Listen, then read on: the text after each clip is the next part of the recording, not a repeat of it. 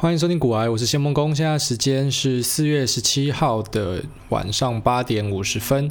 本集节目由 Group M 旅宿顾问赞助播出。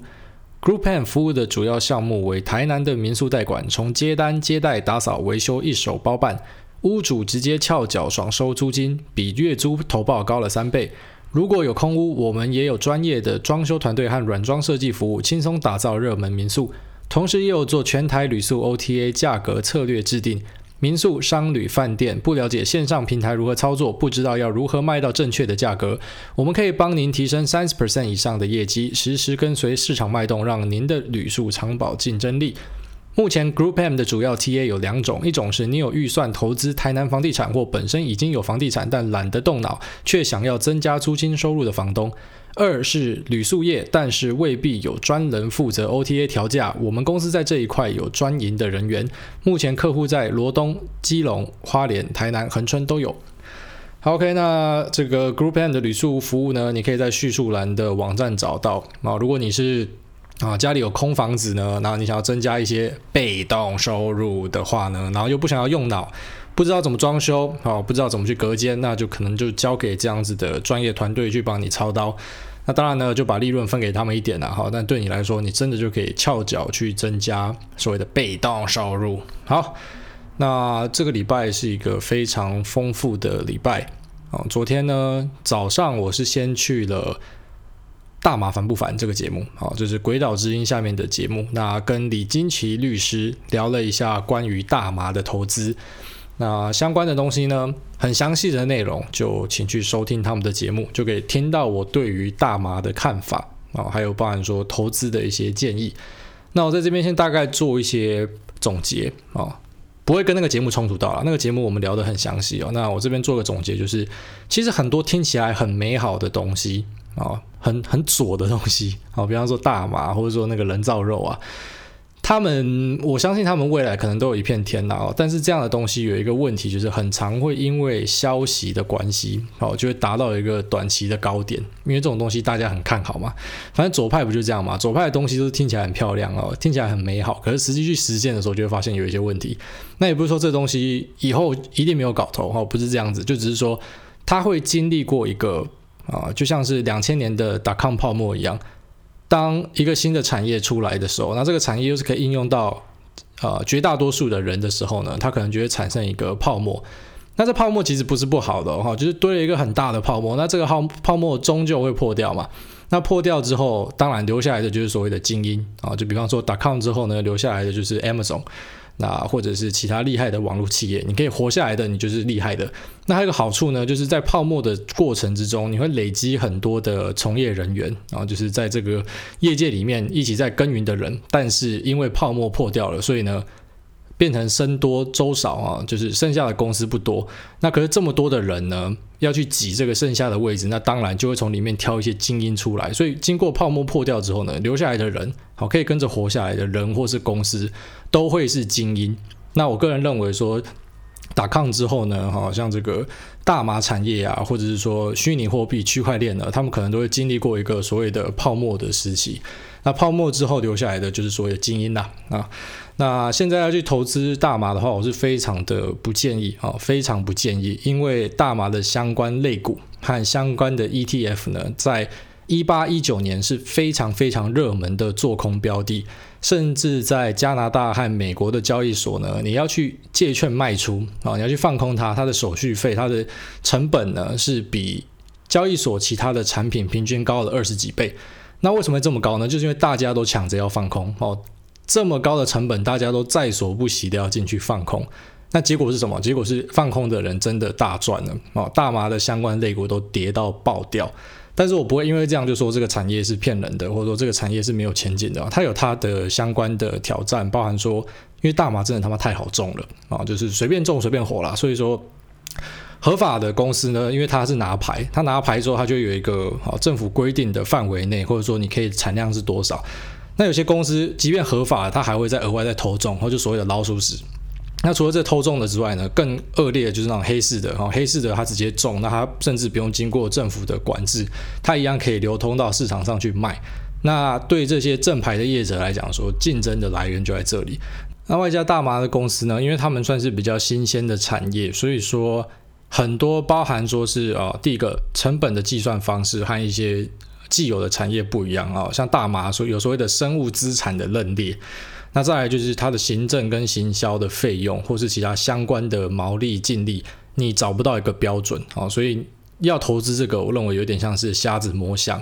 那如果你真的要买的话，我不建议你去买个股啊。假设你真的很看好这个产业，就是它看起来很惨很惨，可是你还坚持要买的话，那你去买 ETF 会比较好哦。ETF 你可以去挑这个 MJ 或是 HMMJ 这两只呢，它有把很多大家耳熟能详的公司，像什么 Canopy、Aurora、Tilray 都包在里面。那你可能就去看一下哈。如果要投的话，我认为分散投资会是比较安全的。OK，那其实。啊，在人类的世界里面呢，黄赌毒一直都是非常非常好赚的东西啊，就是非常非常高获利。那当然也因为它的呃成分的关系哈，所以呢，很多的暴力也因为这样子产生了。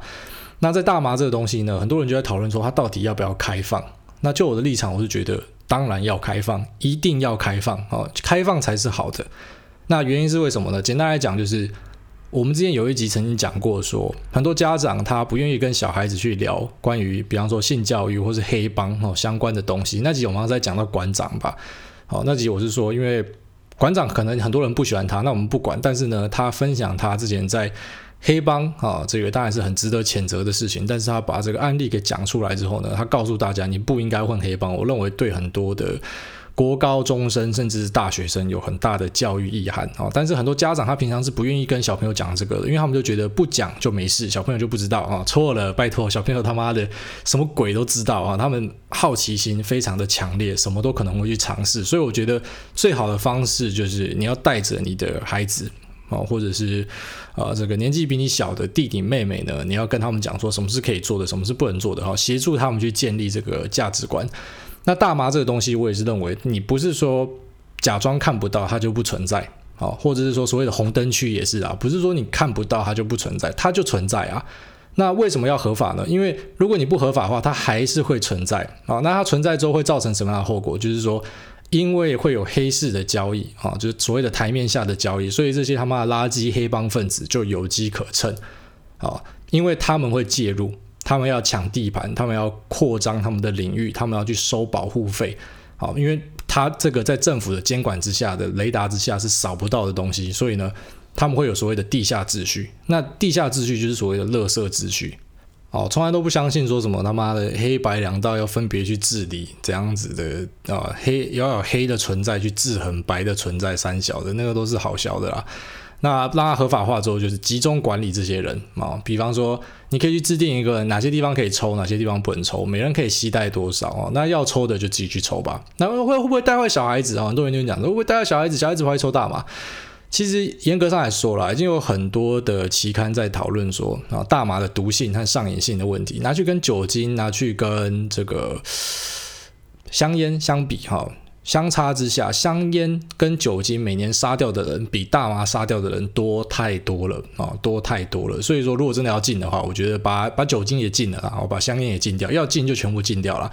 那既然没有要禁的话，没有理由说你去呃封杀一个。毒害性哦相对低的东西，那很多人说抽了大麻之后你会你会茫茫的嘛？哦，那其实抽烟抽太多，尼古丁中毒你也会茫茫的哦，喝醉你也会茫茫的。重点是你怎么去管制它？但是我认为说遮着眼睛不去看它，呃，就像你把眼睛闭起来，但是地狱还是存在的。啊，那所谓的毒啦，我们就讲到这边。毒有分很多种啦，但是其他的东西我觉得就太硬了。大麻的话，我是觉得开放是 OK，也不是只有台湾这样子哈。乌拉圭、加拿大、那美国，慢慢的各州开始哦，那势必的，我认为最后面台湾也会面临到这样子的讨论，但是可能还要再好一阵子啊，可能要再五年、十年呐之类的。但是我的看法是这样。那花呃，这个什么，这个是毒嘛哈，毒讲完，那我们就来讲这个赌。赌呢，其实，在台湾当然是所谓的赌博啊，你你去开赌场，这个是犯法的。但是，其实，在我们的生活周边，已经有太多的东西都是跟赌相关的啊。比方说，很会涨的那一只星象，就是明星三缺一的公司啊，星象。那台湾也有还有很多这种在做赌博电玩的的公司啊。那其实更严格的来说呢，你玩的游戏只要里面有抽卡机的，干，你知道他妈的，现在一单一单都三千多块，我看那些大课长。他们为了去抽那个什么泳泳衣造型哈，泳衣造型或者什么特殊节庆的造型，玩那个什么公主连结，然后就一次就四五单这样子，一次一万多块在抽诶。那以前你买游戏，你就觉得一款游戏八百块、一千块很贵，可是现在手游是一单就三千多块，那你可能有些人就是一个月就是固定一单一单这样氪下去，我真的觉得太屌了。好，那其实老实讲，我也氪过，而且 我在欧洲的时候，因为欧洲真的是太无聊了，那他们的网络又慢，所以我不能够玩我平常玩的电动，所以我在欧洲的时候就非常疯手游，好像是什么神魔之塔，或是跟他讲那个公主公主连结，所以那个玩起来很有齿力。哦，他的那个里面的声优讲话的声音很嗲，这样，然后我开音效就会变成，就是我太太就是看我说你到底在玩什么鬼东西啊？然后我我这样抽下来，我一直抽了好几万块，所以最后面就决定戒断哦，就是绝对不能再抽这样的东西。那其实这种抽卡机它也是一个赌博啦，哦，它就是满足大家的那个赌博的欲望啦。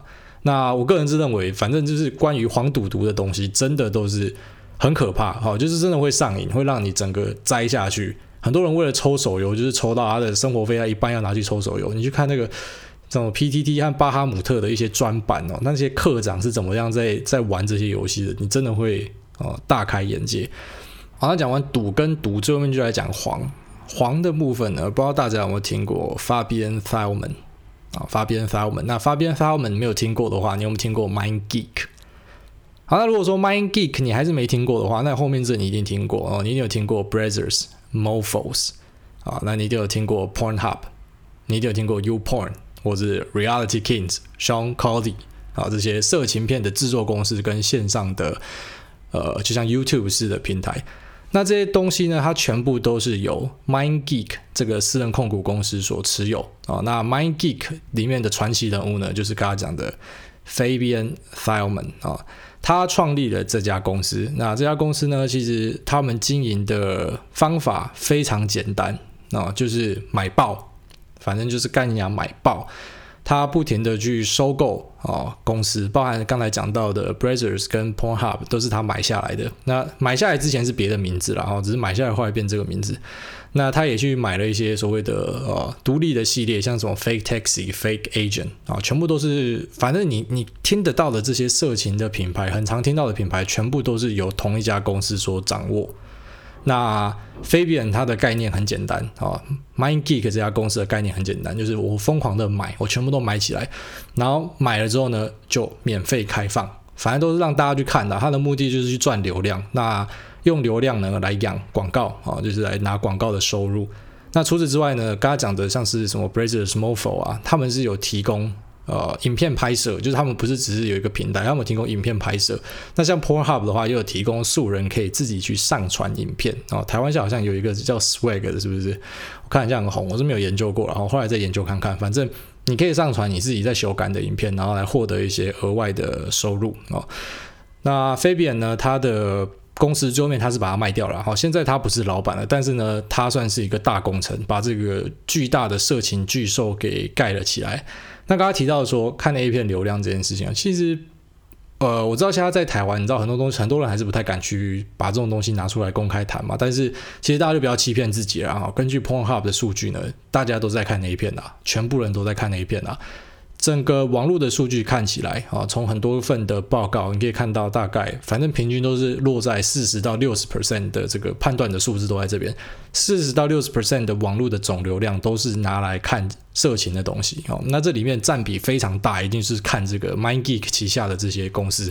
好，所以 MindGeek 我可能我我基本上认为它已经在统一。整个啊全球了，它已经统一全球了，因为全部人都在看它的东西。可是这家公司没有上市啊，就像很多真的非常非常赚钱的东西，它真的没有必要上市啊，它没有必要去筹资啊，它就是自己默默的赚就好了。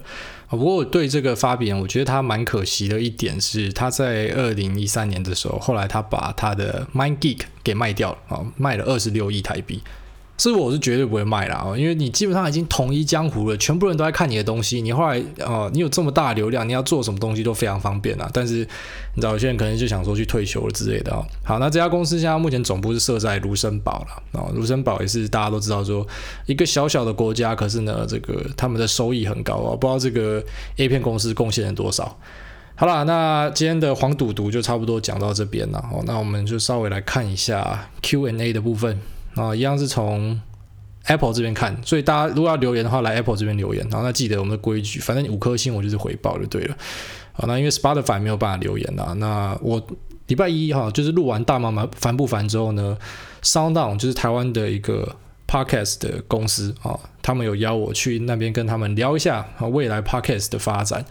然后那个我走进去，我才突然觉得哇，自己现在是个小名人呢。然后就说啊，大家都知道我是谁这样子，可靠腰他妈的，因为我平常都在家里录，我平常也不怎么出门的，所以呃，真的是蛮惊喜、蛮意外的哈。那我就跟他们建议说，其实如果有这个可以留言的平台的话，会非常的好，因为 Podcast 节目呢，我个人认为呢，如果可以增加一些互动性的话，会。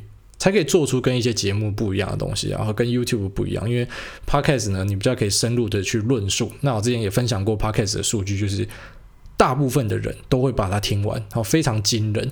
像 YouTube，我知道你影片可能有看完十二十 percent，哦，那就已经算是蛮厉害的。就是你做出去的影片，大家愿意看完十二十 percent，已经算不错。因为大部分人跳着看。可是呢，Podcast 从我 iTunes 后台数据看，哦，我每一集最低的大家都有看完九十五 percent，就是平均下来。哇靠！就等于说二十分钟的东西，大家老老实实把它听完呢。然后这个跟 YouTube 平台，我觉得最大的差别就在这边。所以呢，多一点互动会是啊，会是不错的。好了，那我们就来看一下这个哦。首先呢，OK，一样，前面都是吹捧的哦，这些人都在吹捧啊。你们知道留过留言，你们可以再留。就是如果你有新的东西要写的话，你就可以再再留过一次，它就会被刷到上面去啊。有问题的话。OK，下面这有一个台中 Margot Robbie，台中 Margot Robbie 标题下可以祝我生日快乐吗？好，祝你生日快乐。好，祝台中 Margot Robbie 生日快乐。可是他妈的不知道台中 Margot Robbie 有几个啊？苗栗三下自酒好像就只有我一个啦。但是我台北彭于晏，那可能你一喊台北彭于晏，他妈一百多个人回头啊。那台中 Margot Robbie 我不知道有几个，下次你可能就是要取一个比较特别的名字。他说三生有幸。刚开始对投资有兴趣，准备进场的时候就听到股癌的节目，很喜欢你的节目，有够销魂。下周是我单身二十一周年的日子，希望可以听到你的祝福。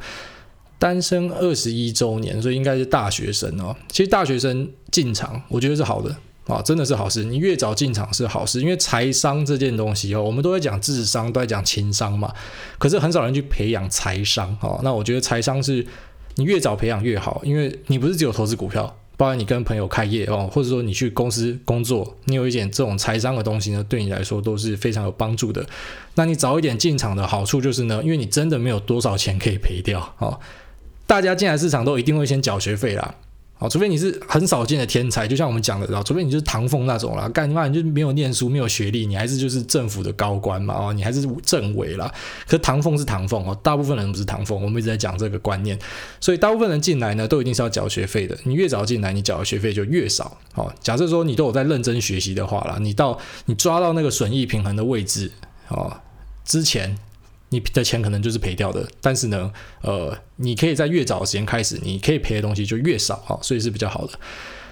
，OK，那下面有一个呃 AWDRG 七三，他说油价期货近月与次近月价差，我现在都有价差了，那价差是正价差，所以正价差就只说，如果你今天持有，你就要付出转仓的费用哦，你就要再额外多付一点钱，所以怎么看呢？就就没有怎么看啊，就是反正你买期货，你就要注意这种转仓的的的事情。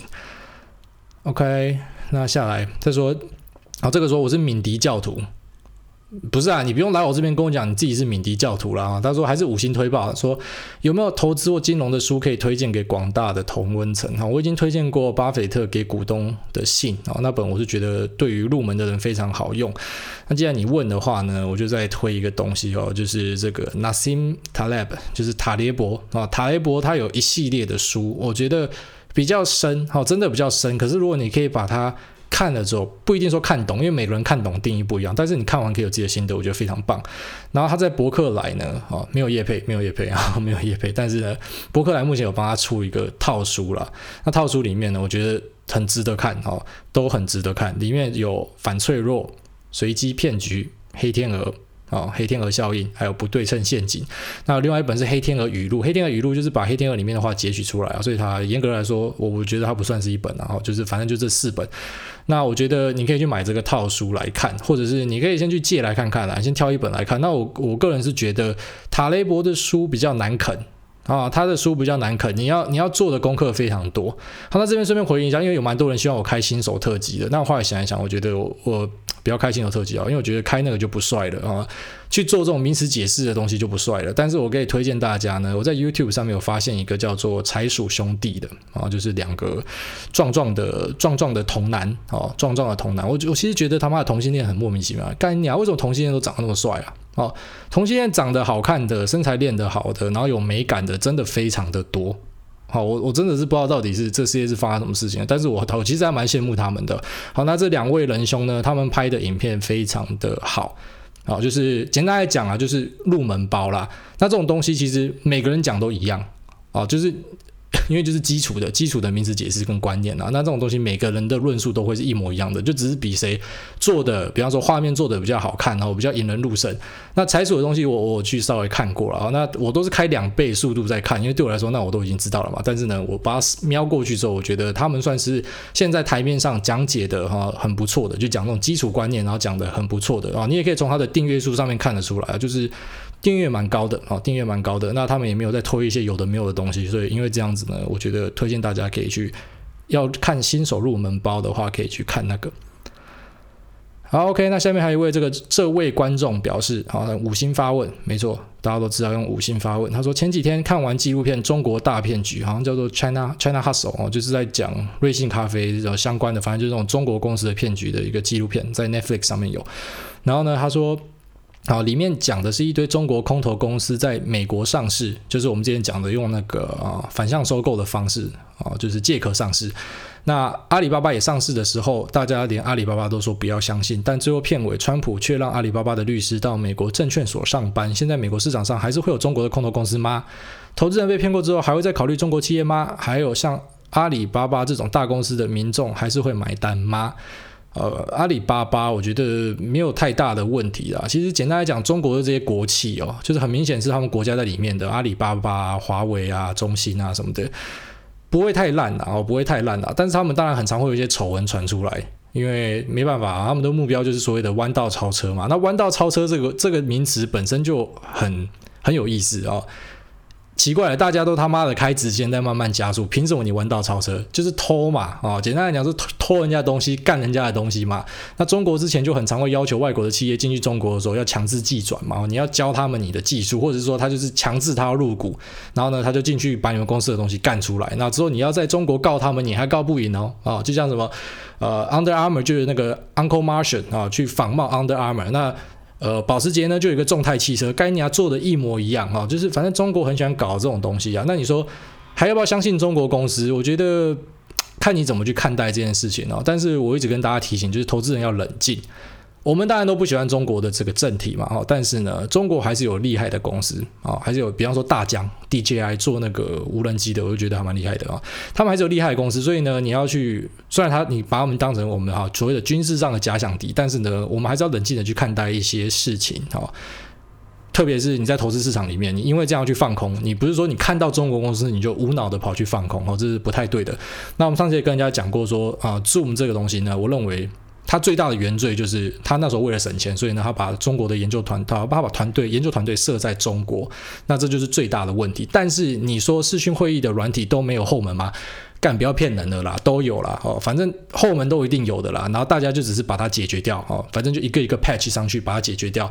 那目前 Zoom 也很认真的在去 patch 掉他们以前的哈所谓的这些漏洞，去改善。但是老实讲，我很想跟 Zoom 的那个元真讲，你找个好机会把你的公司卖给 Microsoft 啊，还是卖给 Amazon，卖给谁？看谁要做视讯会议这块，快点卖一卖了啊！因为基本上你应该已经活不下去了哦，就因为你是中国，你有中国的信，拍谁？哦，你现在是美国人，可是呢，你有中国的信啊。哦 你叫做呃袁哈，你姓袁，你不是姓什么 Smith，你不是姓什么 Johnson 啊，说不好意思，那我也不知道帮中国说话，我只知道讲说，其实很多东西就这样，当美国真的决心要封杀你的时候，你就玩完了哦，你差不多就玩完了。OK，那再回答个一两个问题吧，再往下看。OK，那这一位叫做永远的新手村，他在问八二法则。他说今天股海讲的八二法则觉得蛮有道理的，不过后面大大又讲到不要站在政府的对立面。想请问该何时顺应潮流顺势投资，何时又不应该一窝蜂呢？这是否应依要依靠经验来判断？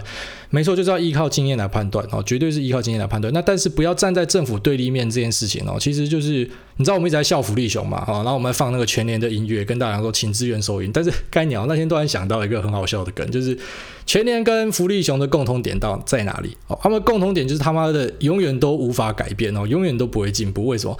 全年到现在，我每次进去还是在请支援收银，然后永远收银就是不够人。那福利熊呢，就是永远在放福利。目前最新他又在放给这个元大正二然后，又在给他续命了嘛？那目前是讲说，反正到九月之前，他们是讲说是期货交易所这边提议的啦。到九月之前呢，你只要净值啊没有低于零点五的，那或者说因为什么国际情势三小的啊，你就可以继续活下去。反正随便他们去搞那个了。那我们自己国外的听众都知道，这种产品你不要碰啊。大家现在现在讲到应该都背下来吧？假设你要投油，你要投什么啊？期货，对，你不要去买那些智障 ETF 啊，骗人的 ETF。好，那继续来回答你的问题哦，不要站在政府对立面，就是我在笑福利熊嘛。可是我会讲说我要跟福利熊对坐嘛，哦，就是福利熊你这样搞，我就是跟你对着干，我会这样意气用事吗？哦，不会。绝对不能够去意气用事。然后呢，政府我们已经提过，它就像是克苏鲁里面的外神啊，或是旧日支配者，他们的力量是太强大了。一般的法人、公司、个人根本是不可能跟政府匹敌的。所以今天当政府已经表态要做多，像 FED 哈决定要做多的时候，即便未来会有修正哦，即便会有修正，你还是要闪。你听得懂我的意思吗？就是说，即便未来会跌，但是政府已经表态他要做多了，你还是要闪，因为你随时可能哈，就像是。你今天在追一个嫌犯，然后你追他追一追呢，哈，然后你跑到他的大本营去了，你可能在一个转角就会有一个暗箭射出来，在下一个转角就有他的朋友拿着一个他妈铁锤直接往你脸上砸上去，好，差不多就是这样子的感觉。反正如果今天政府已经决定表态要做多的时候呢，我就会建议大家要收手了，所谓的空军弟兄就要收手了，因为很多时候你就会突然那边干屌说他妈的政府真的是很没水准哦，为什么不让市场自然落地？我当然也非常支持市场自然落地啊！其实我一直在立场都是我非常反对政府用各种形式，包含什么禁空令啊，或者什么国安基金，我都觉得不需要啦。我认为所有的护航市场的东西都是不需要的，但是我不会意气用事啊！我不会因为政府啊，他们最后面还执行这样的东西，那我就说干嘛我空爆你，我跟你对坐。但我知道很多人有这样的心态，那这样的心态真的就非常危险。我们就拿美国现在讲哦，美国道琼目前攻了那个两万四千点的位置攻了两次嘛，那很多人看到攻了两次上不去，就觉得哦，你看刚好又搭配失业救济基金的人数哦，再来一个五百多万，然后呢又发现很多的热钱转进去国债里面，以及说中小企业的贷款哈宣布用完了等等的很多的坏消息同时跑出来，那空军当然觉得说啊空点到了，结果他妈的您一空下去，然后目前川普就宣布说有一个三阶段的纾困计划。所以就变成说，你要你要怎么你要怎么跟他斗哈？你要怎么跟他斗？你的中小企业贷款用完了是不是？来，我再给你，我再印钞票给你。因为政府就是有无限的手段啊。那日本也是啊，日本封城的时候，很多人觉得完蛋哦。当这个安倍晋三跑出来讲话的时候呢，大家觉得哦，日本完蛋了，那日经该跌了，我该去放空日股了。结果后来嘞，傍晚就马上宣布一个三十九兆日元的财政刺激计划。好，那如果你这时候进去放空，你是不是就整个就变超抖的？跟政府对着做就是这样，他们随时可以拿出各式各样的手段把你玩爆。那其实也不只是政府啦，我个人是觉得所谓的潮流、所谓的趋势啊，就是拿一个呃，我在录股癌之前啊，在股癌曾经写过的一个文章，那时候我就贴了一个对账单那一篇文章，就是在讲雅尼这件事情啊，因为那时候大家都在炒呃矿业法这件事情啊，我记得是由伯恩的夜夜秀里面先提到吧，然后全部人就很生气啊，那其实。老实讲啊，我真的觉得很多把政治人物当偶像拜的是智障啊！我在我这个秀里面已经讲好几次了。那真拿这些人就是智障啊！因为你去摊开一下，到底啊徐旭东、远东集团啊，他们到底赞助了蓝绿多少钱？这这都查得到的。我记得是风传媒还是哪一家，他甚至有一个图表做的超详细的，到底每个人是拿哪些财团的钱，全部一清二楚了。那一堆人拿他的钱，你要他怎么去？呃，你要怎这些立法委员怎么样去？公正哦，客观为着老百姓去想呢，他就是金主嘛，他就是出钱让你去选举的人啊，那你你要怎么样跟他对着做，是不是？所以我就说，很多时候真的啊，政治呢，跟你你 propaganda 宣传出来的东西是有非常大的落差的哦。大家去把政治人物当粉丝的，真的脑袋都要去检查一下哦。你去当他粉丝的脑袋都要检查一下。那你就讲说，那你去买这个，你不就是助长他吗？没有，我不是参与他的发债计划或什么，我只是买他在公开市场上的股票。那原原因很单纯哦，第一个就是雅尼这家公司，它是做一个独占的东西，然后呢，外加呢，啊，它的整个体质相关的条件我都觉得不错。但是最重要的是，刚才你看徐旭东这么屌炮的人，他妈的横着走呢，哈，蓝绿都是他的人，他捐就是捐最多的。没有人敢动它。矿业法讲了这么久，齐柏林挂掉了啊，没有人敢动，没有人敢去修。好，所以有很多东西要讨论嘛，那都是政治语言啦。但对我来说不重要啦。徐继聪就是屌，我就是买哈，他屌我就买，买了一两百万，然后最后面赚了好像三十还四十 percent 吧，超爽啊！